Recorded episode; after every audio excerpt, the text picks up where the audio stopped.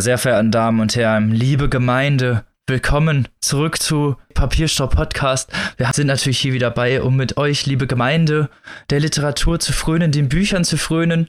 Die heiligen Seiten holen wir hinaus, öffnen die Büchse der Pandora, aber da bin ich natürlich nicht alleine, um mit euch den Holy Spirit äh, der Literature zu äh, preisen und habe meine liebsten Mitpreiserinnen dabei, zum einen die liebe Maike. Hallo. Und die liebe Annika. Hallihallo. Und natürlich auch mit am Start äh, der Papst dieses Podcasts, äh, der heilige Robin. Willkommen. Heute auf Latein. Oh, das kann ich nicht. ich habe Französisch gewählt, sorry. Unchristlich hier.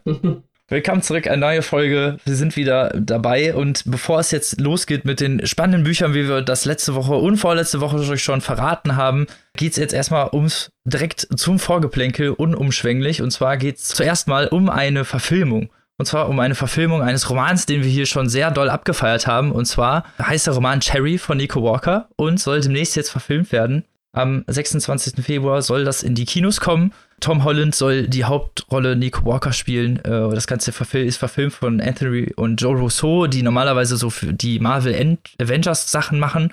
Also mal sehen, wie das Ganze wird. Aber wie hyped seid ihr? Mega, mega, mega hyped. Wir haben das Buch ja schon hart gefeiert hier im Podcast. Ich glaube, du hast es damals vorgestellt, Robin. Mhm.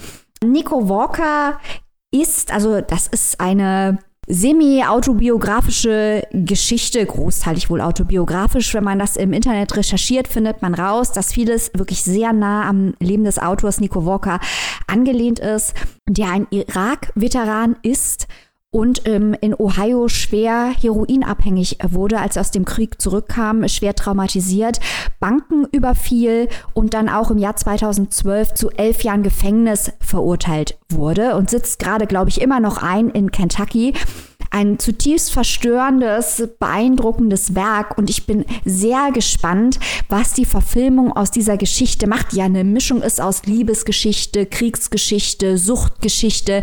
Ich bin mega hyped, Robin, du auch? Mega. Also ganz, ganz ehrlich, äh, wir hatten, wie du schon sagst, das Buch ja schon voller abgefeiert. Äh, es ja auch viele ja gesellschaftlich wirklich relevante Themen, auch diese Opioidkrise der USA mhm. und auch diese ne, Beschaffungskriminalität, die damit einhergeht und auch viel ja ne, die Gesellschaft des Landes irgendwie prägt und auch viele Menschen prägt, die ja, die ja oft irgendwie so ein bisschen hinten runterfallen.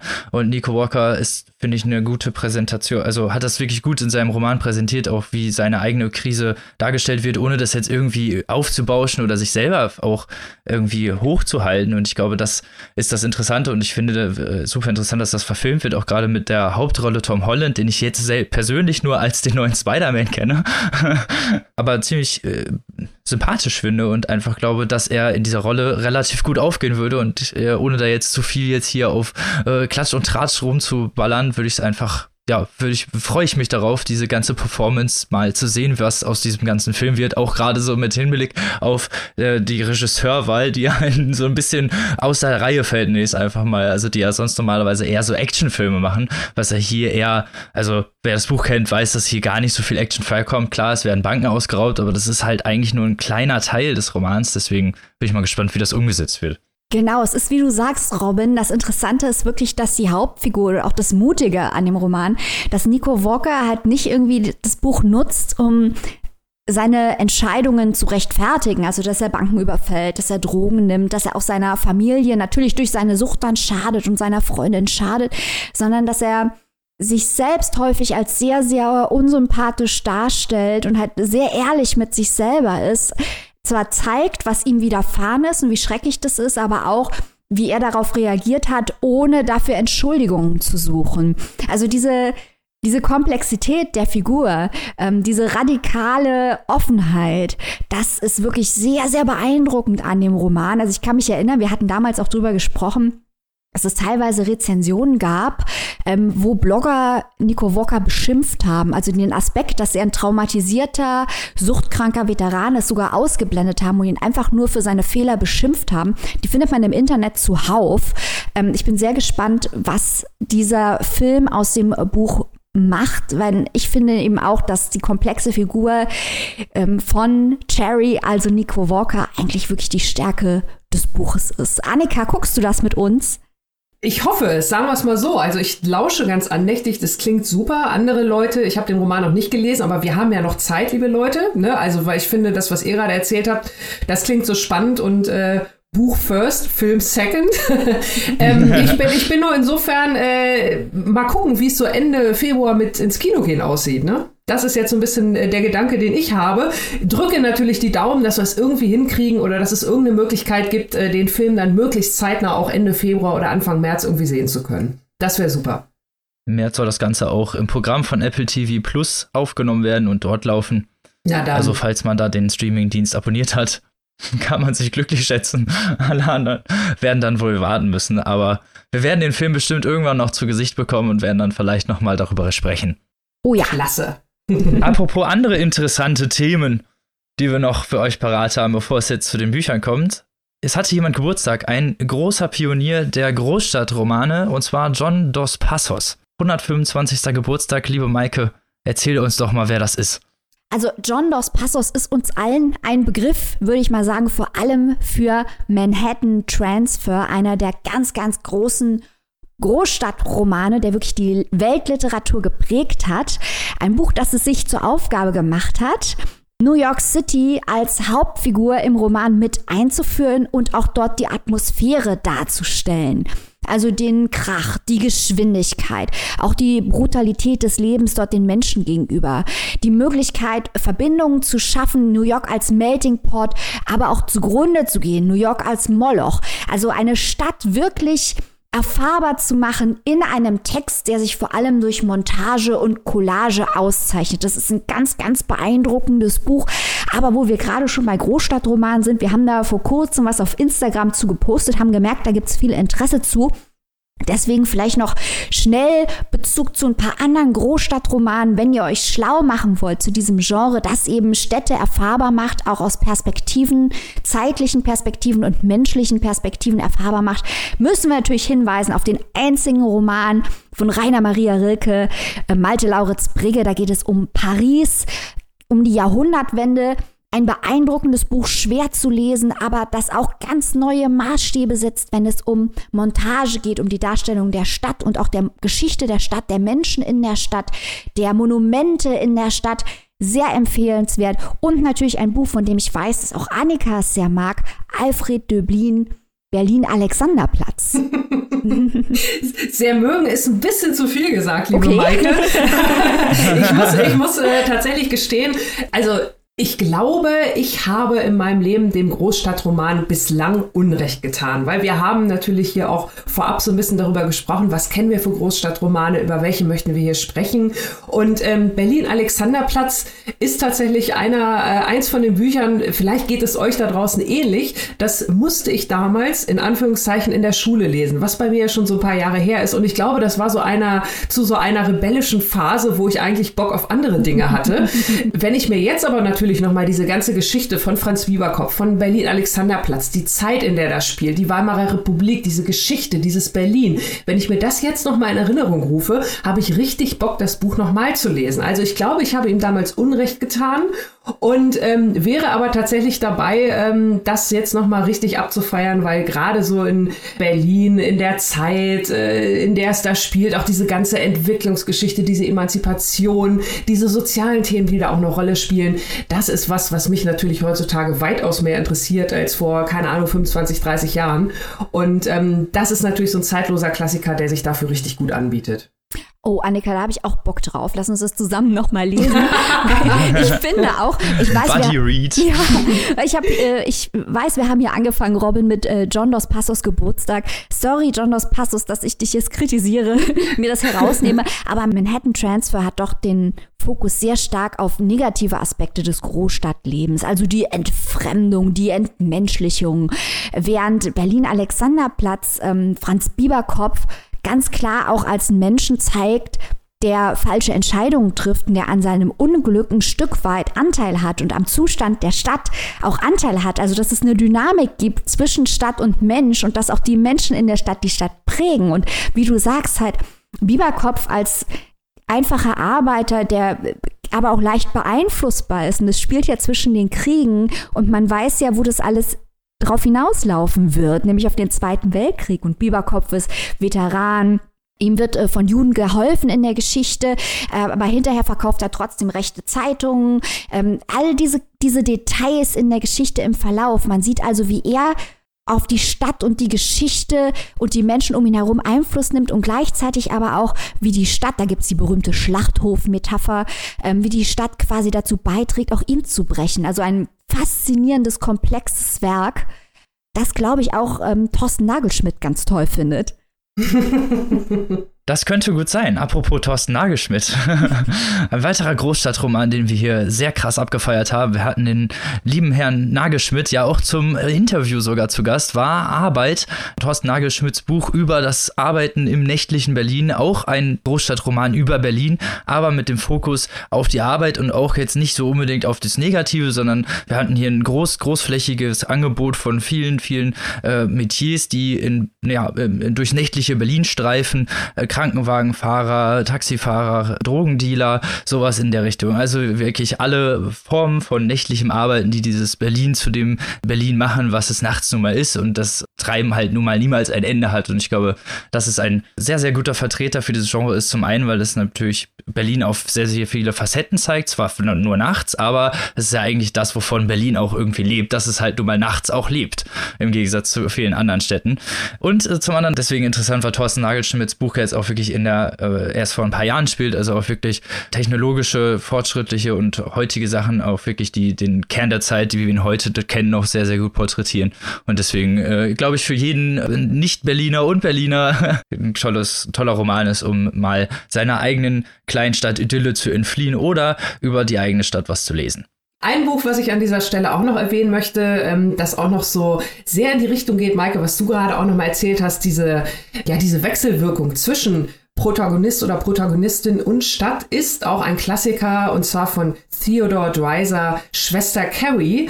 Da geht es um ein junges Mädchen sozusagen vom Dorfe, die erst nach Chicago und dann noch New York zieht. Und beide Städte sie jeweils auch sehr beeinflussen ähm, in ihrer ganz persönlichen Emanzipation. Also das ist, hatte ich gerade schon gesagt, auch ein Klassiker, ist erstmals erschienen im Jahr 1901 und diese junge Carrie, die halt vom Lande nach Chicago zieht, dort erstmals mit diesem ganzen Konsumgedanken, also die Konsumgesellschaft, da ging das ja gerade erst so richtig los. Sie wird damit konfrontiert, sie wird mit der Großstadt konfrontiert, also wirklich mit diesem ganzen, was Maike vorhin auch gesagt hat, mit dem Lärm, mit den Menschen, mit den Ambitionen, auch mit den Möglichkeiten, die sich für ein junges Mädchen dort eröffnen. Und ähm, sie ja, entschließt sich da auch relativ schnell oder sie entwickelt dann auch relativ schnell bestimmte Ziele, die sie dann allerdings erst in einer weiteren Großstadt, in die sie im Laufe des Romans zieht, und zwar dann wieder nach New York, in die große Stadt sozusagen auch der damaligen Zeit. Und da ist sie dann noch einen Schritt weiter und ja, wird dann auch so ein bisschen moralisch äh, oder unmoralisch, so kann man es halt sagen. Also das ist so ganz interessant, weil da die Emanzipation dieser Figur halt sich auch, je größer die Stadt wird, desto mehr nochmal ändert. Und äh, dieser Roman zählt also auch, ist natürlich auch ein Gesellschaftsroman, aber auch ähm, ganz explizit kann man schon so sagen, ein Großstadtroman, weil hier die Städte halt nicht nur eine gewisse Rolle spielen, sondern halt auch direkt mit dem Schicksal der Protagonistin verknüpft sind. Sehr schön. Da haben wir noch ein tolles Potpourri an Großstadtromanen, aus denen ihr wählen könnt, falls ihr, wie gesagt, eurer Kleinstadt Idylle entfliehen wollt oder einfach vielleicht mal woanders hin möchtet. Großstadt geht immer. Wobei wir natürlich weiterhin hochhalten, dass mehr Romane in Kleinstädten spielen müssen, weil ja immer noch die nichts gegen Berlin, ne? Grüße nach Berlin, aber es immer noch die Tendenz gibt, dass alle möglichen Paul und Marie Romane in Berlin spielen. Das muss nicht sein. Die typischen Berlin-Romane. Genau. Paul und Marie trinken Latte Macchiato. Das möchten wir nicht. Wir wollen Heilbronn und, und, und Münster und sowas. Das wollen wir. Ja. Saarbrücken zum Beispiel wäre doch auch schön. Why not? Da geht's ab. Oder vielleicht irgendwelche runtergekommenen Alpendörfer. Aber dazu später mehr. Genau. Erstmal kommen wir zu einem anderen Buch, das hier heiß erwartet wird. Die Autoren haben wir schon sehr groß abgefeiert, aber ich übergebe jetzt einfach mal das Wort an die liebe Annika. Hau mal raus. Ja, ich, Was hast du äh, mitgebracht? ich habe jetzt die besondere Ehre, das erste neue Buch in diesem Jahr vorzustellen. Also wir beginnen quasi jetzt mit Neuerscheinung und ich darf uh, als Erste. Yay! Premiere wieder. muss, auch, muss ja auch noch mal erwähnt werden. So viel Zeit muss sein. Also ich habe heute im Gepäck von Euenken Breathwaite das Baby ist meins. Wie gesagt, ganz brandneu erschienen am 18. Januar, also sprich am Montag. Und ähm, Robin hat es gerade schon gesagt, wir kennen die Autorin schon. Also, die gute Frau Breathwaite ist uns bekannt von ihrem Debütroman, der im Jahr 2018 erschienen ist, Meine Schwester, die Serienmörderin. Das haben wir hier auch im Podcast vorgestellt und das kurz vorweg kann ich hier kurz erwähnen. Das wird auch gerade verfilmt, beziehungsweise die Verfilmung ist in Vorbereitung. Also diese ja, schwarze Satire über die junge Frau, deren Schwester halt die Angewohnheit hat, ihre Liebhaber zu ermorden. Das hat uns schon äh, sehr gefallen, das Buch. Das war sehr interessant. Und jetzt legt die junge Autorin halt nach mit einem Buch, das auch, ja, man, man äh, kann es quasi als kleine Corona-Novelle bezeichnen. Ähm, das fand ich sehr interessant und sehr spannend. Das Baby ist meins ist nämlich tatsächlich eine Geschichte, die in der Jetztzeit unter Corona-Bedingungen spielt und die das auch wirklich interessant und gut umsetzt, weil nämlich die ganze Situation im Plot tatsächlich eine entscheidende Rolle spielt. Also, worum geht es hier? Das Baby ist meins. Es geht tatsächlich um ein Baby, um ein äh, ja, Neugeborenes, um einen Säugling. Und es geht darum, dass äh, zwei Frauen um dieses Kind streiten. Also ihr merkt schon ein altes Motiv. Zwei Frauen, ein Baby. Das haben wir in der Bibel schon bei König Salomon gelesen. Da hat der gute Bert Brecht schon im kaukasischen Kreidekreis drüber gesprochen. Was kann uns Frau Breathwaite dazu jetzt noch Neues bieten? Aber ich hoffe mal, dass die Lösung nicht so aussieht wie bei König Salomon. äh, die Lösung wird hier natürlich nicht verraten. Wir bleiben spoilerfrei, also zumindest was das Ende dieses Romans angeht. Ich fange erstmal am Anfang an. Also wir ähm, haben diesmal, das ist auch schon mal der Unterschied äh, zu dem Debütroman, wir haben diesmal einen männlichen Erzähler und zwar den guten Bambi. Bambi äh, ist ja ein junger Mann aus Nigeria, der schon ein gewisser Weiberheld ist, so möchte ich es mal sagen, und der zu Beginn der Geschichte äh, ja von seiner Freundin Miede vor die Tür gesetzt wird. Und das ist so ein bisschen das Problem, weil ich habe gerade gesagt, äh, schon zu Beginn, das Ganze spielt zu Corona-Zeiten, beziehungsweise zu Zeiten des ersten Lockdowns in Nigeria. Und auch wir sprechen ja oft von Lockdown oder Lockdown Light oder Lockdown wie auch immer. Und ähm, hier wird allerdings ziemlich schnell klar, dass äh, wohl schon auch der erste Lockdown in Nigeria äh, ziemlich viel, ziemlich härter war als bei uns. Also es gibt eine Ausgangssperre. Das heißt, Bambi hat jetzt auch nicht die Möglichkeit, äh, nachdem seine Freundin Freundin ihn rausgeschmissen hat, ähm, sich irgendwo ein Hotelzimmer zu suchen oder zu irgendwelchen Freunden zu fahren oder überhaupt durch die Gegend zu fahren, der muss möglichst schnell, weil es halt am Abend oder in der Nacht ist, der muss möglichst schnell irgendwo hin, damit er halt nicht ähm, von der Polizei aufgegriffen wird, da, weil er gegen die Ausgangsbeschränkung verstößt. Er äh, geht dann zu seiner Tante, weil ja, Familie ist halt immer gut, so nach dem Motto. Und ähm, er weiß auch, dass bei der Tante sozusagen ein Plätzchen frei ist. Äh, sein Onkel ist leider verstorben. Äh, auch erst vor kurzem, auch an Covid tatsächlich. Also auch da spielt die aktuelle Situation wieder eine Rolle. Und er denkt, dass er sich bei seiner Tante, mit der er sich ganz gut versteht, das ist Auntie Bidemi, ja, dass er dort erstmal die Zeit aussitzen kann, um zu gucken, was passiert mit seiner Freundin und äh, überhaupt mit der ganzen Situation, wo kann er hin, was kann er machen. Was er nicht ahnt, ist, äh, dass er sozusagen vom Regen in die Traufe kommt, weil bei seiner Tante halt nicht nur die Tante ist mit ihrem Baby, sondern auch die Ex-Geliebte von seinem Onkel. Also man merkt schon, äh, da entfaltet sich ein gewisses Familiendrama. Und genau diese beiden Frauen, die Tante Bidemi und die Geliebte Isohe, sind halt die beiden, die quasi um das Baby streiten, wenn man so will. Und ähm, auch wenn die Situation am Anfang ziemlich eindeutig zu sein scheint, äh, entwickeln sich sowohl bei Bambi als auch bei dem oder der Leserin nach wie weiter, äh, je weiter es im Buch voranschreitet, gewisse Zweifel, ob das denn nun wirklich alles so klar ist, wie es den Anschein hat. Also ist denn die Tante nun tatsächlich die Mutter von dem Kind oder ist es vielleicht doch die Geliebte? Das klingt im, im ersten Moment so ein bisschen, äh, hä, wieso kann es denn daran Zweifel geben? Aber ähm, Eugen Brathwaite macht das also wirklich sehr geschickt, dass sie so kleine Fährten legt und man immer mehr selbst auch als Leser oder Leserin in Zweifeln kommt von diesem recht klaren Bild, was man am, am Anfang hatte. Und auch da kommt wieder die aktuelle Lage ins Spiel. Es gibt momentan äh, keine Möglichkeit, aufgrund dieser Lockdown- und Corona-Situation zum Beispiel einen DNA-Test zu machen, zu wem das Kind denn nun wirklich gehört, weil die ganzen Labore natürlich mit Corona, Covid-Tests und so weiter genug zu tun haben. Und wir kennen es ja auch, alles, was jetzt nicht unbedingt nötig ist in einem Krankenhaus, wird erstmal auf die lange Bank geschoben. Das heißt, äh, sowohl der Ort, das Setting. Also dieses Buch spielt tatsächlich mehr oder weniger dann die ganze Zeit in diesem Haus der Tante. Die drei Charaktere plus das Baby sind dort gefangen, wenn man so will. Das heißt, dafür sorgt schon mal diese Corona-Situation.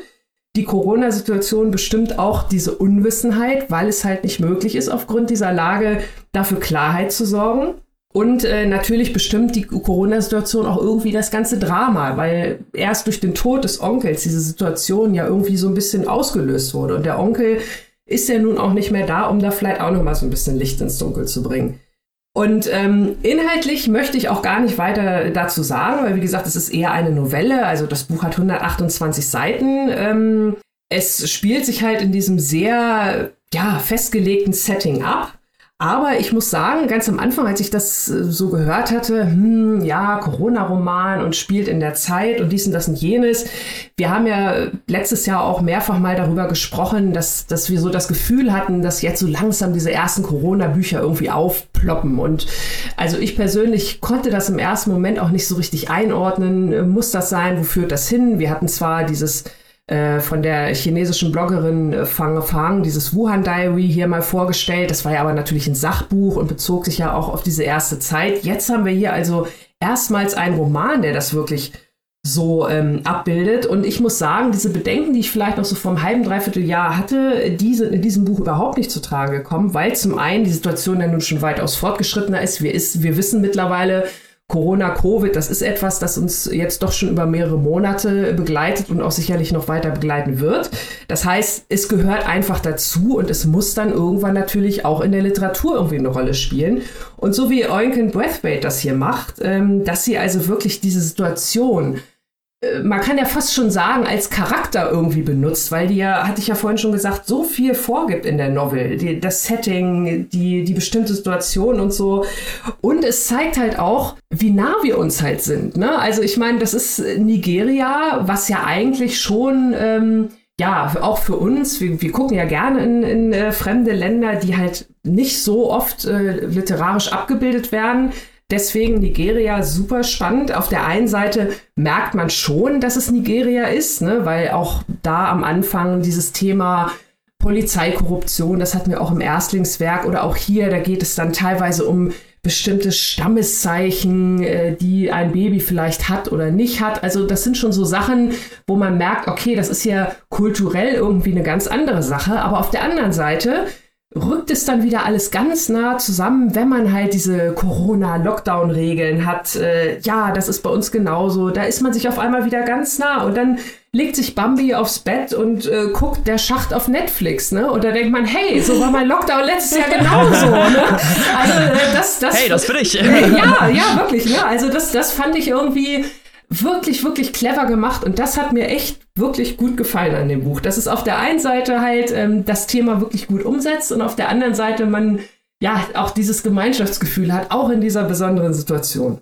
Und dann sind es halt so kleine Sätze, wie Bambi denkt zurück, wie er, wie er die Geliebte seines Onkels das erste Mal getroffen hat. Und dann sind da so Sätze wie, damals war es noch erlaubt, die Hände zu schütteln. Wo du dann da sitzt und denkst, ja, ich weiß genau, wovon du sprichst. Also, wie gesagt, das hat mir wirklich gut gefallen. Wenn ihr euch mal in, in Corona-Lektüre vorsichtig mal ranwagen möchtet, äh, ne? also da ist das wirklich für mich, finde ich, ein guter Einstieg. Das hat Eugene Brathwaite wirklich clever und interessant gemacht. Michael, du hast es auch gelesen. Wie fandest du das?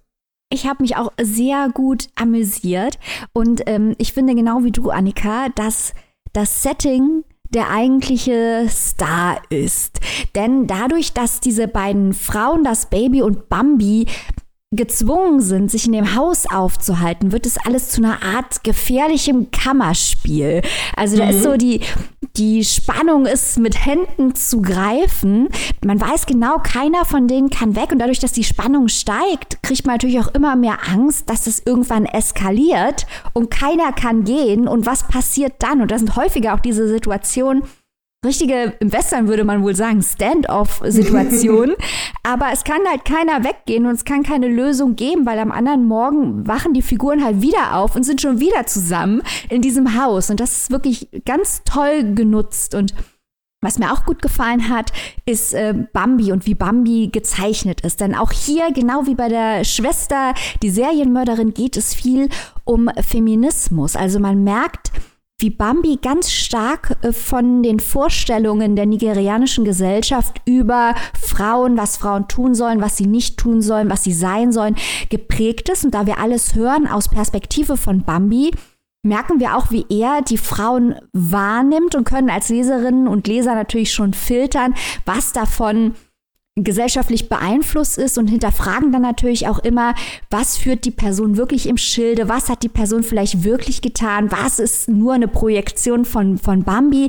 Und diese Frauen sind gleichzeitig natürlich auch nicht nur gute Charaktere, weil die merken natürlich, dass Bambi diese Bilder im Kopf hat und versuchen auch damit zu spielen, um ihren eigenen Vorteil zu erreichen. In diesem Fall das Baby zu bekommen, versuchen sie in die Vorurteile von Bambi reinzuspielen, um sich gegenseitig auszuspielen. Und der Aspekt, der hat mir auch sehr gut gefallen. Das stimmt, das stimmt, da hast du völlig recht. Also wie die Frauen auch auf ihre ganz ähm, eigene Art jeweils äh, Bambi manipulieren und er das eigentlich auch so gar nicht richtig als Manipulation wahrnimmt. Mhm. Das fand ich auch sehr interessant, das stimmt, ja. Also ich bin mir nicht ganz sicher, ob das hier jetzt wirklich eine, ein richtiger Roman quasi ist. Es kam mir eher vor wie eine Novelle und ich glaube, mhm. es ist mhm. auch in der englischsprachigen Welt eher als E-Book oder Geschichte oder so verkauft worden. Als große Romanveröffentlichung kommt es jetzt hier in Deutschland raus. Ich weiß jetzt nicht, ob das jetzt Oyenkam Braithwaite wirklich als großen Roman von sich ansehen würde, aber lohnenswert ist die Geschichte, finde ich auf jeden Fall. Ja, also da kann ich nur zustimmen, genau alles, was du gesagt hast. Ich würde es auch eher als Novelle ähm, bezeichnen, aber als durchaus runde und gelungene Novelle, also die auch wirklich Spaß macht. Und ja, es ist, wie du schon sagst, ne, dieses Kammerspielartige, was vor zwei Jahren so ja noch gar nicht möglich gewesen wäre, es sei denn als Science Fiction oder so.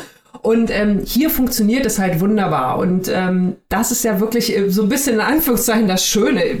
Das ist jetzt natürlich echt eine blöde Bezeichnung, aber so kann man halt aus dieser Situation zumindest literarisch noch irgendwie Nutzen ziehen. Und das ist doch spannend. Eben, das finde ich halt auch super interessant, gerade was er alles erzählt hat. Ich habe das Buch leider nicht gelesen, aber ich wünschte, ich hätte es gelesen, wie oft hier so der Fall ist.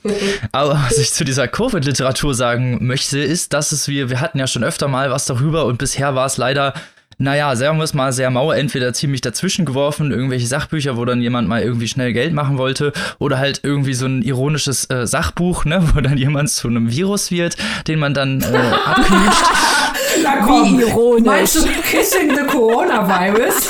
ja, davon rede ich. Das, das ist jetzt so der. Call me Covid, wie konnte ich das so vergessen? Eben, so. Ja, das meine ich. Aber das ist so ungefähr, das ist das Niveau, was bisher so ungefähr mhm. die Covid-Literatur rausgegeben hat. Deswegen finde ich es sehr schön, jetzt überhaupt mal was zu hören, was halt auch ein bisschen wirklich, ja, literarische Präsenz auch, äh, ja, Nachhall hat in dem Sinne einfach, ne, dass man wirklich damit einhergehen kann. Eine schöne Geschichte von, von einer Autorin, die auch wirklich ihr Handwerk versteht, das meine ich damit, ne. Mhm. Und dann dieses Gesellschaftsdrama, das hat mich jetzt von deiner Erzählung her ein bisschen an Götter des Gemetzels erinnert. Da musste ich auch dran denken. Ja, aber wirklich klingt nach einem super interessanten Gesellschaftsdrama. Für wie viel kann man sich das denn erstehen und wo, liebe Annika? Das Baby ist meins ist erschienen äh, bei Aufbau, Blumenbar und wurde übersetzt von Jasmin Dinscher. Kosten für das Hardcover 15 Euro und für das E-Book 9,99 Euro. Das klingt doch fair. Ist es denn besser als wie meine Schwester die Serienmörderin? Schwer zu sagen. Also ich musste, ich, ich persönlich fand äh, meine Schwester die Serienmörderin besser. Einfach tatsächlich, weil es natürlich äh, ja mehr, mehr Futter hatte. Also und weil es auch so ein bisschen für mich der erste Roman von äh, Oinkin Breathwaite war, der erste Roman, der in Nigeria gespielt hat. Das fand ich total spannend. Da hat mich dieser in Anführungszeichen exotische Faktor noch ein bisschen mehr abgeholt. Hier ist natürlich das, was ich vorhin alles erwähnt habe, finde ich auch toll, ist schwer zu vergleichen. Also das eine ist ein Roman, das andere ist wirklich diese Kammerspiel-Novelle in, in, zu Corona-Zeiten. Ich würde dann eher zum Roman tendieren. Aber auf jeden Fall, das Baby ist meins vielleicht, um zu sehen, ob man die Schreibe mag, auf jeden Fall empfehlenswert. Man macht nichts falsch damit. Das ist auch eine Aussage. So. Und ob man jetzt mit dem nächsten Roman auch was Falsches machen kann, erzähle ich euch jetzt. Ha. Und zwar geht es jetzt von Nigeria nach Österreich in ein fiktives Bergdorf in Österreich mit einem Wasserfall namens Bad Regina. Bad Regina ist geschrieben von David Schalko und hat eine echte Parallelgeschichte, denn es gibt das äh, Städtchen Bad Garstein im Bundesland Salzburg in Österreich, das ja Schlagzeilen gemacht hat, weil es äh, in den späten 80ern stark an Infrastruktur verloren hat. Durch starke Missinvestitionen ist das halbe, äh, ja, das halbe Kurörtchen, was eigentlich für Winter- und Sommersport bekannt war und für seine Bäder, weil äh, durch die Bergregion es da eine Radonstrahlung gibt, die heilende Wirkung anscheinend hat, ist das Ganze vor die Hunde gegangen, nennt man es einfach mal. Mittlerweile äh, hat es wieder einen Aufschwung gehabt, aber es gibt hier doch sehr, sehr viele Parallelen zu Bad Regina. Nur mal so zum Anfang. Aber David Schalkos Bad Regina ist ein fiktives Bad Regina, denn diese Vorgeschichte ist schlimmer ausgegangen, als es dann in Realität der Fall war. In Bad Regina, in dem fiktiven Bad Regina, gibt es nur noch 46 Einwohner zum Anfang dieser Geschichte. Die meisten Dinge sind komplett verfallen. Es gibt kaum noch wirklich heile Elektronik. Man kann nichts mehr kaufen. Es gibt keine Supermärkte mehr. Die Leute liegen eigentlich nur noch vor sich hin bis zum Ende. Die Bäder sind geschlossen.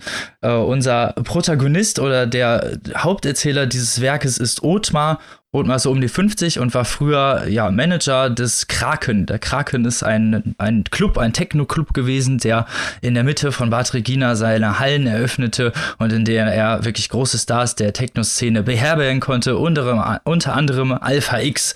Alpha X war damals so der Star der Szene, der jetzt lethargisch und äh, ja völlig weggetreten neben Othmar in, im Rollstuhl sitzt, denn Othmar musste ihn pflegen, denn äh, in einer verhängnisvollen Nacht sind die beiden auf einen Skiberg gegangen und Othmar hat Alpha X dazu überredet, der übrigens aus Großbritannien kommt und überhaupt keine Ahnung vom Skifahren hat, im Gegensatz zu dem Österreicher, Ski zu fahren, völlig bekifft und dabei ist er mit einem Holländer zusammengestoßen. Ist. Durch diesen Vorfall ist Alpha X mehrfach schwerstbehindert. Der Holländer, der mit ihm zusammengestoßen ist, zahlt seitdem die Alimente und Othmar lebt mit Alpha X in einer Wohnung, pflegt den sozusagen auch mehr schlecht als recht, muss man sagen, hört mit dem Musik und konzentriert sich vor allem, das ist sein großer Gegner, Gegner dieses Romans äh, auf Chen, seinen großen Erzfeind, der äh, in, in seiner Vorstellung zumindest versucht, das ganze Bad Regina aufzukaufen. Wir haben hier mehrere Charaktere, äh, die noch eine wichtige große Rolle spielen. Da haben wir zum einen den äh, Wirt Czermak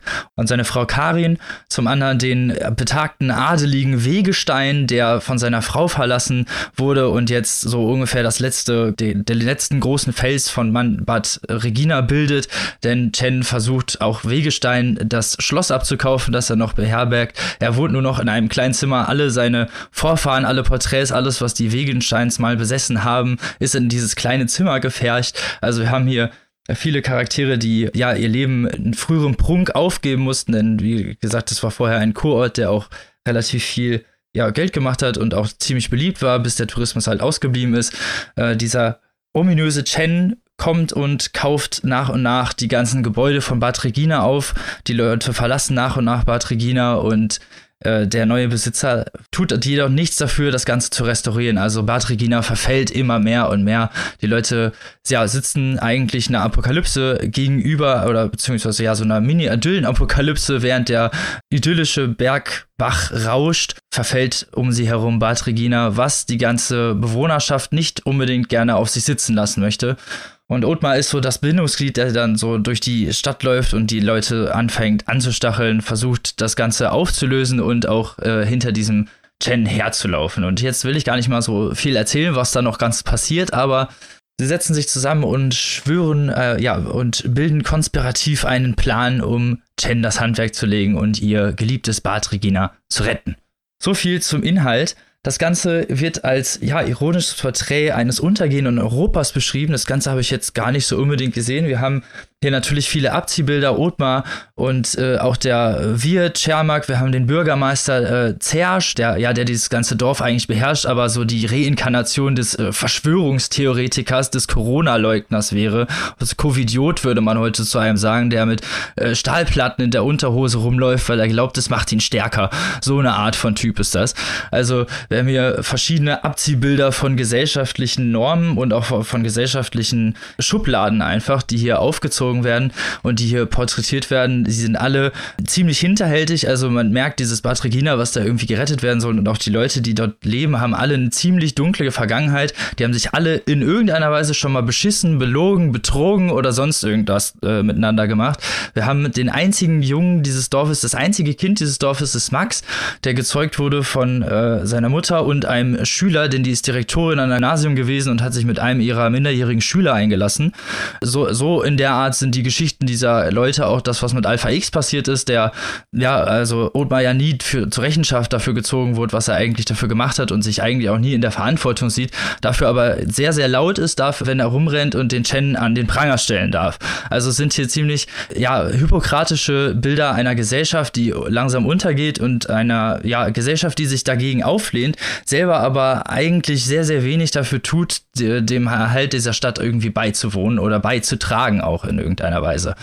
Wir hatten ja vorhin Kammerspiel. Irgendwie finde ich, ist Bad Regina in diesem Sinne auch so ein Kammerspiel, weil es halt dieses komplette Verfallen ist. Es ist eigentlich nur noch ein Schauplatz, so eine, eine, Kulisse, könnte man eher sagen, als eine tatsächliche Stadt. Es ist ja alles verfallen. Es gibt nur noch diese paar Leute. Es gibt diesen Grundkanon von, sagen wir mal, so zehn handelnden Personen, die immer und immer wieder auftauchen und hier den ja, Großteil dieser Geschichte bilden. Und auch diese konspirativen Pläne, die geschworen werden, gehen teilweise so ein bisschen eigentlich gegen ihre vorher äh, etablierten etablierten Ideale. Also so ein bisschen dreht Schalko seine Charaktere so, dass, dass sie dann hinterher zu seinem Story-Finale führen, nenne ich es einfach mal. Aber obwohl sie eigentlich vorher anders eingegliedert wurden. Und das ja, fand ich so ein bisschen schade, dass, dass er die Charakterisierung in dem Sinne nicht durchgezogen hat. Zum anderen ist es natürlich auch eine Satire, ganz klar. Es geht hier um die Kleinstadt Lille. Es geht halt natürlich auch darum, dass, wenn der Druck der Gemeinschaft irgendwie wegfällt, viele ja, Ressentiments aus ihren Löchern kommen. Also sie, viele Charaktere sind ziemlich rassistisch. Jede Art von Political Correctness ist da komplett über Bord geworfen, als, ja, als gäbe es überhaupt niemand anderen mehr, die sie beobachtet. Also so eine Art von, nach dem Motto, ja, wenn, wenn dich keiner sieht, sieht, dann äh, kannst du halt machen, was du willst. Also die verhalten sich unpassend, auch einfach, ja, nach heutigen Maßstäben so einer Stadt entsprechend auch einfach äh, asozial, nicht so einfach mal.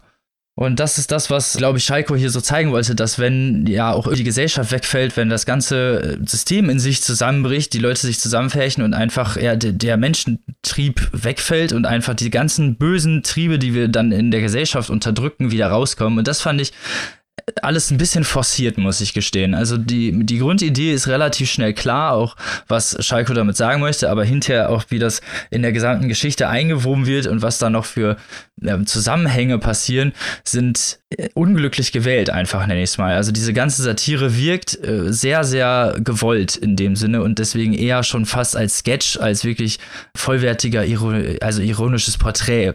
Und das ist so ein bisschen schade, weil das Ganze so als Klamauk einfach nicht gut funktioniert. Wenn er das äh, ein bisschen nuancierter eingewoben hätte und das Ganze vielleicht auch hinterher nicht mit so einem fast klischeehaften Ende abgespeist werden würde, wo dann halt wirklich dann irgendwie noch der Katholizismus äh, derbe eine mitkriegt und man halt dann noch ein bisschen auf Österreich draufbasht. Also wirklich so einmal so eine Schublade aufgemacht und so alles also an Kritikpunkten rausgeholt gefühlt, was, was vielleicht nicht unbedingt Schalko selber, aber vielleicht auch was die Gesellschaft so seit Jahren mit sich rumträgt. Und das fand ich halt einfach äh, in, im Sinne dessen nicht angebracht. So, es war einfach zur Geschichte teilweise unpassend und es war halt auch, es wirkte einfach alles sehr, sehr drapiert, alles sehr wie so ein Schauplatz, wie so eine wie, wie, wie, so eine Kulisse an sich eigentlich und dadurch konnte man eigentlich nie so wirklich mit dem Buch einhergehen, fand ich zumindest. Ich war aber ja nicht der Einzige, der das gelesen hat. Wie fandet ihr das denn? Ich möchte erstmal zwei gute Sachen zu dem Buch sagen. Erstens, okay. erstens mal, David Schalko mag ich eigentlich wahnsinnig gern. Unglaublicher Spitzentyp, sein Buch Schwere Knochen, der absolute Wahnsinn, sein letzter Roman. Und es gibt eine Szene in der Kneipe, in, da treffen sich immer die ganzen lokalen Assis und ähm, regen sich halt auf, wie man sich das klischeehaft in der Kneipe vorstellt. Und das, Luzi Wutzi. Ja, und da gibt es einen Typen, der ist eine Parodie auf Thomas Bernhard und redet die ganze Zeit über Österreich, wie Thomas Bernhard immer über Österreich gesprochen hat. Und das ist wirklich, wenn man Thomas Bernhard gelesen hat, unfassbar lustig. Also das ist wirklich eine starke Stelle. Äh, das war jetzt alles, was gut war in dem Buch. Ähm, ich, bin, ich, bin, wirklich ein bisschen traurig, weil ich habe mich, seit das angekündigt wurde, dieses Buch, habe ich mich wahnsinnig auf dieses Buch gefreut, weil eben Schalko so toll ist. Anders als du, Robin, hatte ich halt nicht das Gefühl, dass diese Leute irgendwelche Ideale haben. Ich hatte halt von vornherein das Gefühl, dass hier auf eine sehr klischeehafte Weise das Schlimmste an Europa dargestellt wird, weil ich habe es halt versucht, vor dieser Folie die uns der Verlag ja auch vorschreibt und die bestimmt der Verlag auch mit Schalko abgesprochen hat, dass es um das untergehende Europa geht. Vor dieser Folie habe ich versucht, das Buch zu verstehen. Und wir leben hier, erleben hier einen chinesischen Investor, der versucht, heuschreckenhaft äh, Europa, dargestellt durch Bad Regina, aufzukaufen. Dann sind die Einwohner von Bad Regina, die hassen Flüchtlinge. Benutzen dauernd das N-Wort die ähm, stellen schwarze Menschen als übersexualisierte Bedrohung für weiße Frauen dar. Die sitzen die ganze Zeit in diesem Lokal rum und, und reden Mist, wie man sich das halt so vorstellt. Ähm, das ist alles derartig. Ich, klischeehaft. Ich will nicht sagen, dass es das nicht gibt. Diese Menschen gibt es in Europa. Und es gibt auch gewissenlose asiatische Heuschrecken, die versuchen, über Geld Einfluss in Europa zu bekommen. Aber wenn man diese wohlbekannten, weil das ist ja auch nicht neu oder überraschend, wenn man diese wohlbekannten Klischees nimmt und zu einem Roman verdichtet, dann äh, ist es halt einfach ein bisschen wenig. Also diese 46 verbleibenden Einwohner laufen durch diese Stadt und Robin, du hast ja auch schon angedeutet, dass diese ganzen Storylines sich dann immer überlappen und wir folgen mal dem einen und dann folgen wir mal dem nächsten und keine einzige dieser Storylines konnte mich wirklich bei der Stange halten und auch diese übergreifende Storyline mit dem chinesischen Investor, äh, die hat mich am Ende vom Tag auch nicht so wirklich interessiert, weil wir kriegen kein Gefühl dafür, wer dieser Investor ist. Vielleicht ist es auch mit Absicht, weil er so gesichtslos sein soll. Aber das finde ich dann auch ein bisschen faul. Also die EU hat so viele Probleme. Da kann man doch wirklich nuancierter darauf hinweisen, was diese Probleme sind, als irgendwelche Pappnasen in einem Kaff in Österreich 14 Mal das N-Wort sagen zu lassen. Also ich war wirklich ein bisschen traurig, muss ich sagen. Ja, das dann irgendwie so als, ja, weiß nicht, Kern des faulen, dekadenten Europas darzustellen, so, ne, weil die halt da in ihren vollgeschissenen Windeln in Anführungsstrichen auf eine höhere Macht warten, aber das ist halt einfach nur billig, ne genau das halt. Es ist also das, was äh, jetzt kommen wir vielleicht noch mal zu Sachen, die mir gefallen haben. bevor jetzt. Ich fand die Sprache wirklich toll. Also David Schalke hat einfach immer eine tolle Sprache. Ich habe einfach, also einfach, also auch wenn die Geschichte mit doof war und irgendwie, also was heißt doof, aber das Ganze irgendwie im, im Endeffekt nur eine blöde Klischeekiste war, die halt irgendwie dadurch verpackt wurde, ähm, habe ich es halt irgendwie trotzdem, äh, hat, mich, hat mich die Sprache da schon durchgezogen, muss ich sagen. Also das ist halt das, was da durch, also was mir gefallen hat ist, wie Schalko schreibt, aber das ist natürlich nicht unbedingt was, was naja, ein Kriterium für ein gutes Buch ist, weil er schreibt halt natürlich immer gut, aber diese, äh, ne, es ist halt voller dogmatischer Themen jetzt sind wir schon bei wieder, was mir nicht gefällt, so, also das war auch das Einzige, was mir halt wirklich noch mich so durchgezogen hat, war vielleicht noch ein bisschen die, die Sprache teilweise, aber wie du schon sagst, so, man kann halt nicht dann rechtfertigen, dass, dass man seine Charaktere irgendwie halt als billige Klischees von, von Stammtischleuten nimmt, die man dann vielleicht irgendwie äh, samst, äh, samstags abends da mal gesehen hat, weißt du, oder was die so von sich geben, weil diese Stammtischphilosophie, die gibt's natürlich und die ist immer natürlich noch präsent, aber das ist halt wie du schon sehr gut gesagt hast und ausgeführt hast, Michael, ist eine sehr, sehr krasse Klischeekiste. Auch die, auch die Vorstellung, also nicht nur, also das Frauen- und das Männerbild, was hier porträtiert wird, ist halt so dermaßen daneben und auch sehr dermaßen falsch, dass man halt wirklich gar nicht mehr, dass ich gar nicht weiß, wo ich da anfangen soll. Also die verarschen sich, wie gesagt, also Frauen sind hier einfach nur äh, entweder irgendwie herrscht durch diese Gesuko-Busse, die eigentlich nur darauf aus sind, äh, Männern das Geld auszuziehen, äh, äh aus, den, aus den Taschen zu saugen und Männer, die äh, eigentlich allem hinterherlaufen, was sich bei drei auf den Bäumen sitzt und wieder welchen, die halt eigentlich nur voll Zynismus und Bitterkeit in sich selber vergehen. Also das sind halt einfach nur Extreme von, von Gesellschaft, die, es zwar ne, gibt, aber die halt einfach so in, ja, im gesamten Konstrukt nicht wirklich funktionieren. Dadurch kommt natürlich auch noch, dass es ständig völlig abgehakt ist und man teilweise gar nicht so wirklich Ahnung hat, welchem Charakter es gerade geht. Also es springt teilweise mitten im Kapitel in Sätzen, springt es zu anderen Leuten und anderen Orten. Also es ist wirklich sehr, sehr krasse Cut-Up-Technik, auch so teilweise sehr träumerisch in, in seiner Ausführung, auch gegen Ende, weil ne, Othmar ist dann auch der ist ständig völlig besoffen, das wird dann halt damit irgendwie kaschiert, so nach dem Motto, ja, der ist halt wieder mal völlig zu, der checkt mal gar nichts, aber das ist halt einfach nur weiß ich nicht, irgendwie sowas unter alkoholisierter Amnesie zu verbauen und das ja dann irgendwie so zusammenzufügen, hat halt irgendwie nicht so gut funktioniert. Oder hat einen faden Nachgeschmack, sagen wir es mal so. Ähm, ich möchte an dieser Stelle noch mal kurz ergänzen. Ähm, also grundsätzlich äh, spiele ich hier 100% im Team Maike heute mit, was dieses Buch angeht. Ähm, ich habe es äh, eins zu eins genauso empfunden. Also alles, liebe Maike, was du gesagt hast. Äh, ich fand es schon, äh, heute ist irgendwie anscheinend Annikas Tag äh, des Impressumslesens, weil ich habe mich auch schon gewundert, auch hier in diesem Buch, das habe ich das erste Mal gesehen, ein Hinweis vom Verlag, wir weisen darauf hin, dass einige Figuren des Romans rassistische Sprache verwenden. Das habe ich so vorher noch nie in einem Buch gesehen, finde ich grundsätzlich gut. Aber auch äh, man fragt sich dann natürlich, wieso, weshalb, warum verwenden diese Figuren das? Und da wieder genau, was Maike gesagt hat. Also es hat sich für mich nicht so richtig erschlossen, warum diese Klischees so extrem krass gezeichnet sind, weil es, es passiert ja irgendwie nichts über weite Strecken. Also der Überraschungsmoment, der hat mich nicht so richtig ähm, gefunden. Und teilweise ist das einfach nur nervig, teilweise ist es auch richtig ärgerlich. Und hier komme ich ähm, noch zur Ergänzung, Robin, weil du ja gerade sagtest, Männer und Frauen sind ganz furchtbar dargestellt. Was fast noch schlimmer ist, äh, um mal aus der Binarität äh, herauszutreten, es gibt auch eine Person, die dem queeren Spektrum zugeordnet ist. Und diese Person hat eine Geschlechtsumwandlung hinter sich. Und ich benutze explizit und ganz ausdrücklich dieses Wort und eben nicht das Wort Geschlechtsangleichung, wie man es ja eigentlich sagt, sondern Geschlechtsumwandlung. Und dieser Plot, also der hat mich tatsächlich, muss ich auch sagen, aufgeregt, weil äh, da ist, also wird so auch in die Klischeekiste gehauen. Und ich habe mich am Ende des Tages gefragt, okay, wir, wir haben Bücher auch schon gelesen und auch gemocht, die auch diese Sprache haben, die auch diese Klischees haben. Ich möchte hier gerne nochmal an Werner Subutex verweisen. Auch da waren wir in Köpfen von Menschen drin, wo man es eigentlich überhaupt nicht aushalten will. Aber da hat das Ganze irgendwo hingeführt. Und hier habe ich mich tatsächlich überwiegend über die meisten Strecke gefragt, wo soll das denn hinführen? Außer dass jemand, der vielleicht diese Klischees bewusst oder unbewusst bedient oder sowieso rezipiert, äh, dass der dieses Buch liest und sagt, ja, genau so ist es doch, das sag ich doch immer. Ne? Also äh, da, da war für mich irgendwie diese, diese Übertragung, war für mich nicht klar. Habt, habt ihr da irgendwie einen Ansatz gefunden? Ich glaube, das, was dir fehlt, ist halt diese Nuanciertheit, die halt bei Subutex oder bei Holebeck zum Beispiel, der das ja auch wirklich oft hat, äh, einfach keine richtige nuancierte Charakterisierung stattfindet. Es sind ja keine in dem Sinne echten Charaktere, mhm. weil sie halt nun mal so Abziehbilder und solche Klischees sind. Äh, empfindest du sie, glaube ich, ja nie als wirklich ernstzunehmende Menschen, oder? Oder wie ging es euch da? Also für mich waren das halt immer so, also man springt auch so schnell zwischen denen hin und her, dass die auch diese Vorgeschichten alles irgendwie sehr aufgesetzt mhm. wirkt. Alles irgendwie so wie so ein Charakterbogen, der mir jetzt vorgelegt wird, als eher wirklich so eine reale Person, ja. mit der ich eine Beziehung eingehe, auch als Leser. Mhm. Oder Leserin. Ich glaube auch, dass das so ist, Robin, weil das Ding ist ja äh, bei Subutex, um bei dem Beispiel zu bleiben, da ist zwar auch diese Sprache da, ganz so krass wie hier, aber auch sehr krass.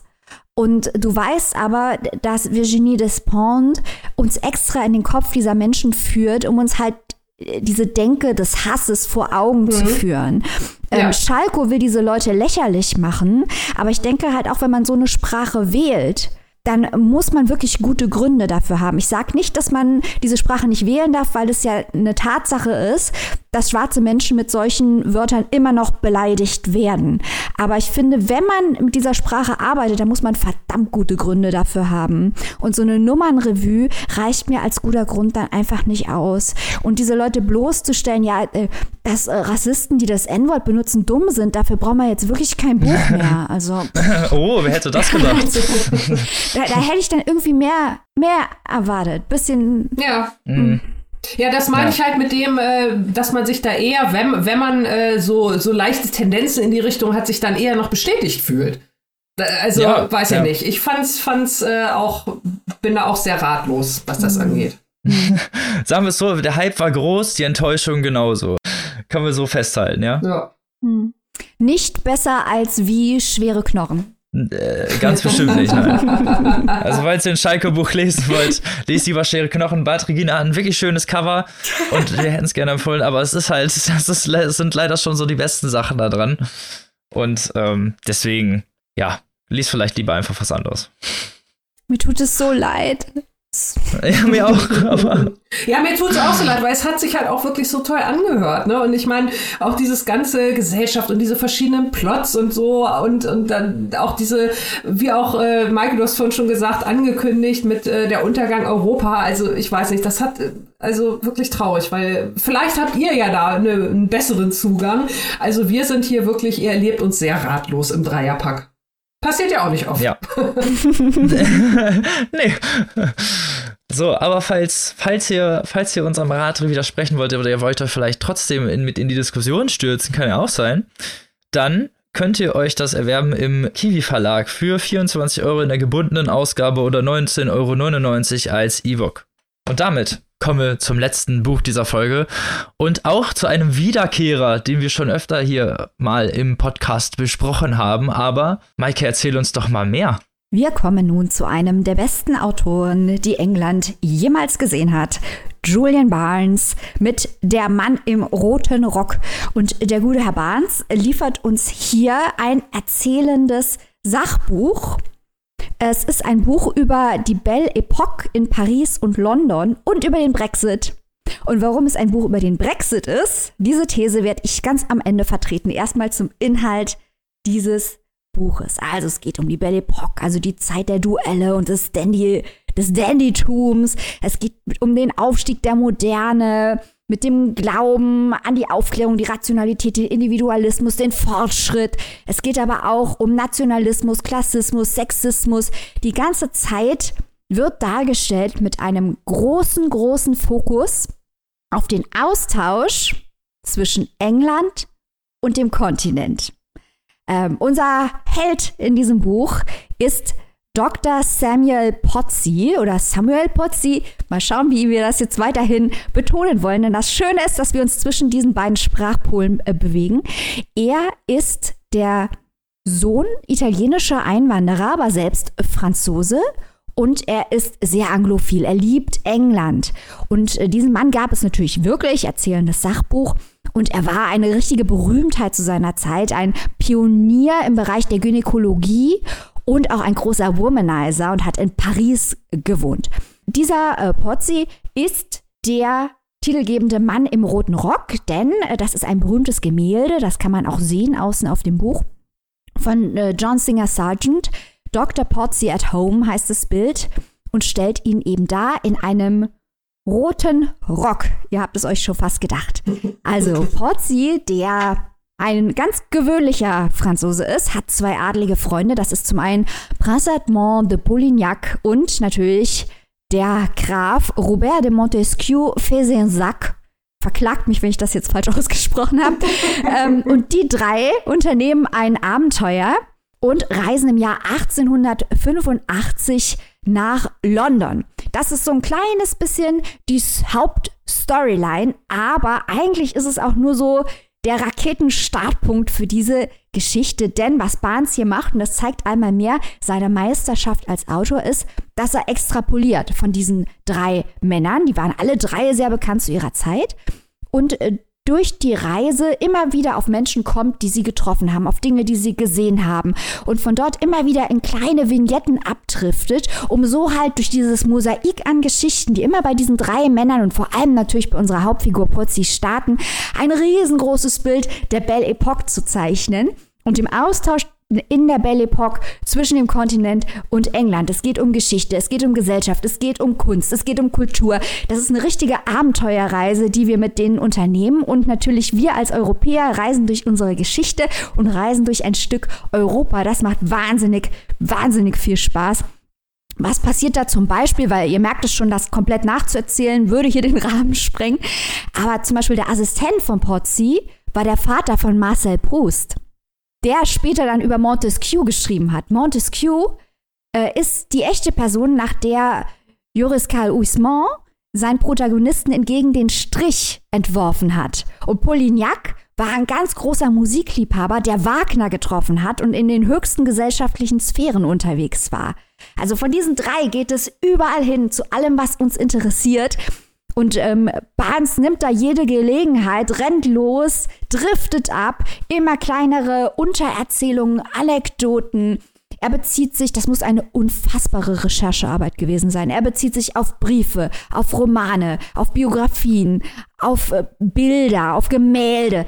Das ist also unglaublich, was er dort an Arbeit reingesteckt hat. Wir treffen Oscar Wilde, wir treffen die berühmte Schauspielerin Sarah Bernhardt, wir lernen über die Dreifuß-Affäre, wir hängen mit Jean Laurent ab. Wenn ihr jetzt sagt, wer ist das? Im Buch werdet ihr es erfahren. Er selbst nannte sich den Botschafter von Sodom. Also da geht es richtig ab. Florence Nightingale, Alexis Carroll, der Nobelpreisgewinner, äh, der ein Protégé von Pozzi war unfassbar viele interessante Leute. Viele von denen äh, kannte ich vorher überhaupt nicht, habe dann aber gemerkt, dass sie wahnsinnig einflussreich sind. Mit ihrem Schaffen eigentlich bis heute nur den Namen kannte ich eben noch nicht. Das ist häufig auch sehr, sehr lustig, smart und charmant. Julian Barnes, eben genau wie Schalko, weiß der eben, wie man schreibt. Das brauchen wir wahrscheinlich auch den Hörerinnen und Hörern hier nicht mehr zu erklären. Und wie ihr an meiner begeisterten Ausführung hier schon merkt, der Brexit, der wird im Buch selber nicht diskutiert. Aber das ganze Buch atmet halt die Möglichkeit des Austauschs zwischen den europäischen Nationen. Denn wenn Pozzi sich nicht interessiert hätte für England und die Menschen in England nicht auf den Kontinent gefahren wären, dieser Austausch zwischen dem Kontinent und England nicht da gewesen wäre, all die Geschichten, die uns Barnes hier erzählt, die wären nicht passiert oder so nicht passiert. Und es zeigt eben, wie arm Europa ist oder England in diesem Fall, weil Barnes als Engländer interessiert sich natürlich auch besonders für England, wie arm England ist, wenn es sich abschneidet von den Entwicklungen des Kontinents, von denen England derartig profitiert, aber der Kontinent natürlich auch. Und Barnes ist, äh, hat einen, einen Abschluss in modernen Sprachen und ist selbst sehr frankophil. Er ist quasi das Gegenstück seiner Hauptfigur, der so anglophil ist. Und man merkt, mit wie viel Herzblut er in, sich in diesem Buch, nicht indem er ein politisches Pamphlet schreibt, sondern indem er wahre Geschichten nacherzählt, wie leidenschaftlich er sich gegen nationalen Chauvinismus stellt und sagt, hey, wir müssen offen sein, wir müssen neugierig sein, wir müssen enthusiastisch sein ähm, um zu erfahren, was die anderen auf dem Kontinent so tun, denn so können wir Größe erreichen, gemeinsam in Europa. Und auch dieser, dieser Spaß neben dem ernsten politischen Aspekt, dieser, dieser Spaß und diese Freude an, an der Schönheit und ähm, am Erfindungsreichtum der Europäer, äh, das kommt hier richtig, richtig raus. Und ganz, ganz wichtig, dieses Buch hat nicht nur vorne ein sehr schönes Gemälde, sondern dieses Buch sollte man sich auch auf keinen Fall auf Kindle kaufen. Das ist ein wahres Verbrechen. Das muss man sich in der Printversion kaufen. Denn äh, Julian Barnes hat wahnsinnig viele Bilder eingefügt. Also Plakate und Fotografien und Gemälde. Und die Figuren, die auftreten, die können wir auf Bildern sehen. Auch ganz viele John Singer Sargent Gemälde. Faszinierend. Arthur Conan Doyle. Ich blätter gerade, während ich hier spreche. Colette. Also Wahnsinn. Da kann man sich rein versenken und bisschen was über ja, uns alle lernen als Europäer. Ein fantastisches erzählendes Sachbuch. So müssen erzählende Sachbücher sein. Julian Barnes der Mann im roten Rock. Was soll man bei so viel Liebe noch sagen? Also ich stimme dir einfach zu, Robin. ich stimme dir auf jeden Fall zu. Also ich habe, ich muss gestehen, ich habe nur ein bisschen reingelesen und konnte, konnte nicht die ganze Fulminanz dieses erzählenden Sachbuches genießen. Aber ich kann dir da definitiv zustimmen. Ich weiß, das ist kein Kriterium fürs Buch, aber die Haptik erstmal, damit fängt es ja mhm. schon mal an, wirklich geil. Also wirklich die Seiten alleine, äh, dadurch, dass es halt natürlich so Fotopapier ist fühlt sich natürlich noch ein bisschen hochwertiger an. Das ganze Buch ist ja, von vorne bis hinten ziemlich geil gestaltet, wie du schon sagst. Also so dieses erzählende Sachbuch ist ja wirklich atmende, lebende Historie. Man kann ja wirklich fast diesen, äh, ja, Charakteren, das sind ja keine Charaktere, das sind ja, ja, lebende Menschen, Schauspieler der, der realen Welt, denen man dabei zuschaut, wie sie Geschichte schreiben. Und das fand ich halt äh, Barnes hier sehr interessant gemacht, wie du schon gesagt hast, auch mit diesem, dass er immer mal wieder abdriftet und abschweift und mal den äh, in den Vordergrund stellt. Man lernt Sachen über Oscar Wilde, über den ich vorher halt auch noch nicht so viel wusste, auch wirklich private Dinge, also wirklich Dinge, so die Biografen gesagt haben, auch teilweise in Briefen oder Tagebüchern. Also, wie du schon gesagt hast, was das für eine Schweinearbeit gewesen sein muss, das zu recherchieren. Der saß wahrscheinlich irgendwo in der Bibliothek unter so einem Haufen von Büchern und hat nicht mehr geatmet für ein paar Tage, so man, man, weiß es nicht, wie er das geschafft hat. Aber diese äh, ja, Recherchearbeit hat sich gelohnt, denn das ist ein wirklich interessantes, erzählendes Sachbuch über, ja, wie du schon sagst, äh, die Europäer über uns Europäer, über Europa als geschichtliches äh, Spielbrett und dann über Namen und Orte und Menschen, die man vorher noch nichts wusste, über die man dann einfach viele Sachen erfährt und dann so auch noch mal ein bisschen, finde ich, geschichtliches Wissen eingetrichtert bekommt, was viel mehr prägend ist und wahrscheinlich sich länger anhaltend im Gehirn haftet, als es dann so Schulgeschichte sein könnte oder jemals sein würde. Deswegen kann ich es auf jeden Fall empfehlen. Aber ich muss ein ganz bisschen Wein in den Wasser, äh, Wasser in den Wein gießen. Ganz bisschen. Gieß ruhig Wein ins Wasser. mehr, Robin, mehr. Es ist ein wenig, und das meine ich ganz, das meine ich jetzt nicht mal unbedingt negativ, es ist halt nun mal, weil es nun mal geschichtliche ne, Porträts sind, auch sehr, sehr viele Untergeschichten, sehr langatmig ein wenig zu lesen, nenne ich es einfach mal. Also wenn man abends da mal was Interessantes so nebenbei lesen möchte, weiß ich nicht, ob das so geeignet ist. Also ich habe da ein bisschen mit gehadert, auch mit den ganzen Namen, auch mit den ganzen Orten und vielen geschichtlichen Zahlen, die hier genannt werden, dass man doch ziemlich äh, auf Zack sein muss, nenne ich es einfach mal, oder so zumindest gut wäre, wenn man halbwegs ausgeschlafen ist, um das Ganze auch dann in seiner vollen Fulminanz genießen zu können. Das soll jetzt aber eigentlich nur so eine kleine Warnung sein, denn generell ist es ein geniales Buch. Also es war jetzt hier kein, soll jetzt hier dem Buch nicht abgesprochen werden. das ist, das ist das äh, super darstellt, aber es ist halt nun mal doch, ja, muss man, muss man sich ein bisschen einlesen, ich mal. Das ist natürlich eine, eine total valide äh, Meinung, aber ich hatte einen anderen Leseeindruck. Also es ist, glaube ich, auch sehr persönlich dann, dann von abhängig, ob man sowas vielleicht auch häufiger liest oder sich besonders dafür interessiert, weil ich muss sagen, dass ich finde, dass es sich für ein geschichtliches Sachbuch unfassbar gut wegliest. Aber wie gesagt, das Ja, dafür ist, schon, klar. Ja, gut. Für ein geschichtliches Sachbuch auf jeden Fall. Da will ich dir gar nicht widersprechen. Gut, ich bin es ist dann man muss nur wissen, dass es halt natürlich trotzdem immer noch ein Sachbuch ist und ein erzählendes Sachbuch und natürlich trotzdem immer noch viele geschichtliche Fakten beinhaltet. So. Aber das wissen die Leute ja eigentlich auch. Also, okay, dann, dann, naja, dann hole ich den Schwung mal wieder ein bisschen nach oben. Wir wissen ja, das ist ja auch völlig in Ordnung. Jeder von uns hat ja so ein bisschen andere Vorlieben und Schwerpunkte und ähm, äh, Sachbücher sind, wenn Robin sagt, äh, es ist immer noch ein Sachbuch, dann wissen wir auch, wie das zu verstehen ist. Ich möchte jetzt hier nochmal den wirklich, wirklich tollen Service für die Leserinnen betonen, den äh, Julian Barnes hier an dieser Stelle uns allen zukommen lässt, mit diesen wirklich vielen tollen Fotos, damit das hier auch überhaupt nicht runterfällt. Also ich bin ein großer Fan von, von erzählenden Sachbüchern jeglicher Art und ich finde auch, und Maike hat das ja gerade eben schon richtig gut beschrieben, diese Sachbücher toll, die vielleicht auch, wo man am Anfang denkt, ach, was haben denn diese ganzen kleinen Episoden irgendwie alle miteinander zu tun, aber die werden ja nicht nur erzählt, äh, weil sie gerade irgendwie so in die Zeit passen, sondern weil sich dann am Ende vielleicht auch noch ein ganz, ganz großes Bild ergibt. Wir kennen ja auch diese Jahresbücher, die nenne ich die mal, ob das jetzt 1930, äh, 1913 von Florian Illies ist. Es gibt ein Buch zu 1946, also direkt nach dem Zweiten Weltkrieg. Ich habe vor kurzem eins gelesen, da ging es um die Zeit vor dem Zweiten Weltkrieg und diese Bücher arbeiten ja so ähnlich, dass die also zum einen bekannte Menschen aus Politik, aus Geschichte, aber natürlich auch aus der Kunst, aus der Kultur der Zeit, ihre Zusammenhänge erläutern, vielleicht auch Menschen, die nicht ganz so bekannt sind. Und wir alle wissen, man lernt natürlich am besten auch für das Gedächtnis über Anekdoten. Und das heißt, das ist natürlich eine tolle Möglichkeit, Geschichte zu lernen. Und äh, Julian Barnes mit den Bildern, wie gesagt, ich lese solche, solche Bücher sehr, sehr gerne. Ich muss dann aber tatsächlich im Zweifelsfall immer noch irgendwie ein Handy oder ein Tablet äh, neben, nebenbei zu liegen haben, damit ich da auf Wikipedia oder Google mir die Leute halt auch angucken muss, äh, kann. Weil für mich finde ich, wenn man so viel über die Leute erfährt, dann will man da vielleicht auch mal Bilder sehen, vielleicht auch, wo die gemeinsam drauf zu sehen sind. Und das hat Julian Barnes hier in diesem Buch schon von vornherein drin. Also ich finde das wirklich sowas von sensationell toll. Und man kann dann auch gleich sehen, wie gut der, und das ist auch ein Zitat, der ekelhaft gut aussehende Potzi wirklich aussieht. Und ich muss es auch das jetzt einmal ganz flach sagen, er sieht wirklich ekelhaft gut aus. Ja. Da ist noch, sind noch ein paar andere Bilder von ihm drin. Also es lohnt sich, wie Maike schon gesagt hat, es muss echt ein gedrucktes Buch an der Stelle sein und es lohnt sich und es macht einfach Spaß, diese Bücher zu lesen und dann mit den Bildern gleich mit dabei. Super. Ich finde das ein ganz toller Service. So. Julian Barnes und Dr. Boom. Potzi. Ja. Bei, für beide gilt, what a guy. Genau.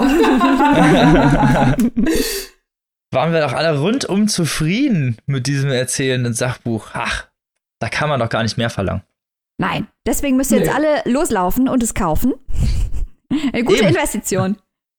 Fragt einfach nach Julian Barnes, der Mann im roten Rock, übersetzt von Gertraude Krüger, erschienen bei unseren guten Freunden von Kiepenheuer und Witsch in der gebundenen Ausgabe 24 Euronen, was hier wirklich günstig ist, weil wie Robin sagte, Fotopapier wie Annika sagte, geile Fotos von geilen Typen. Äh, E-Book, ich glaube, das ist, was du gesagt hast, Annika, wenn ich mich ja, recht ja, ja, ja, ja, unterm Strich war es das, genau. Mehr habe ich nicht gesagt. Das keimfreie E-Book, das sollt ihr nicht kaufen, aber nur der Vollständigkeit halber kostet 19,99. Was eine Folge, Leute, im neuen Jahr. Wieder mal direkt äh, am Puls der Zeit mit den Neuheiten. Ich hoffe, ihr seid genauso begeistert wie wir. Nächste Woche geht's wie immer gekonnt und gewollt weiter. Moment, Moment, ich habe noch eine Frage an Maike. Maike, ja. der Mann im roten Rock besser als wie anderes von Julian Barnes? besser als wie Lärm der Zeit? Es ist genauso gut wie der Lärm der Zeit und das will wirklich was heißen, aber besser als wie Lärm ja. der Zeit ist wahrscheinlich nichts auf dieser Welt, zumindest nicht woran ich jetzt denken kann. ah, was für ein Fest mal wieder. So Leute, und bevor wir euch jetzt entlassen, damit ihr die Bücher kaufen könnt und sonstig der Literatur frühen könnt, geben wir euch natürlich einen kleinen Ausblick auf die nächste Woche mit kurzen Tipps, drei kurze Wörter zu unseren Büchern. Liebe Annika, möchtest du mal anfangen? Ja, sehr gerne. Meine drei Worte für kommende Woche sind Russland, Verbrechen und Indigen. Das war's. Aha. Oh. Maike, was hast du denn im, im Angebot? Da passe ich mich doch deine Muster an und sage USA, Verbrechen und alte Frau. Oh. Robin, kannst du auch mitmachen? Ja, kann ich. Japan, Kurzgeschichtensammlung, Ursula. Oh. Da könnt ihr euch mal freuen. So. Da wird es ja wieder international. Geht's hier richtig ab. ja, auf Jede jeden. Folge mit Ursula ist eine gute Folge. Sehr gut zusammengefasst. So. Und damit wünschen wir euch eine schöne Woche. Lest was Tolles, bleibt natürlich gesund. Kauft die Bücher aber besser online, bleibt lieber zu Hause. Mhm. Geht ja sowieso nicht anders. Und deswegen habt euch eine schöne Woche. Bis nächste Woche. Tschüssi. Tschüss. Tschüss.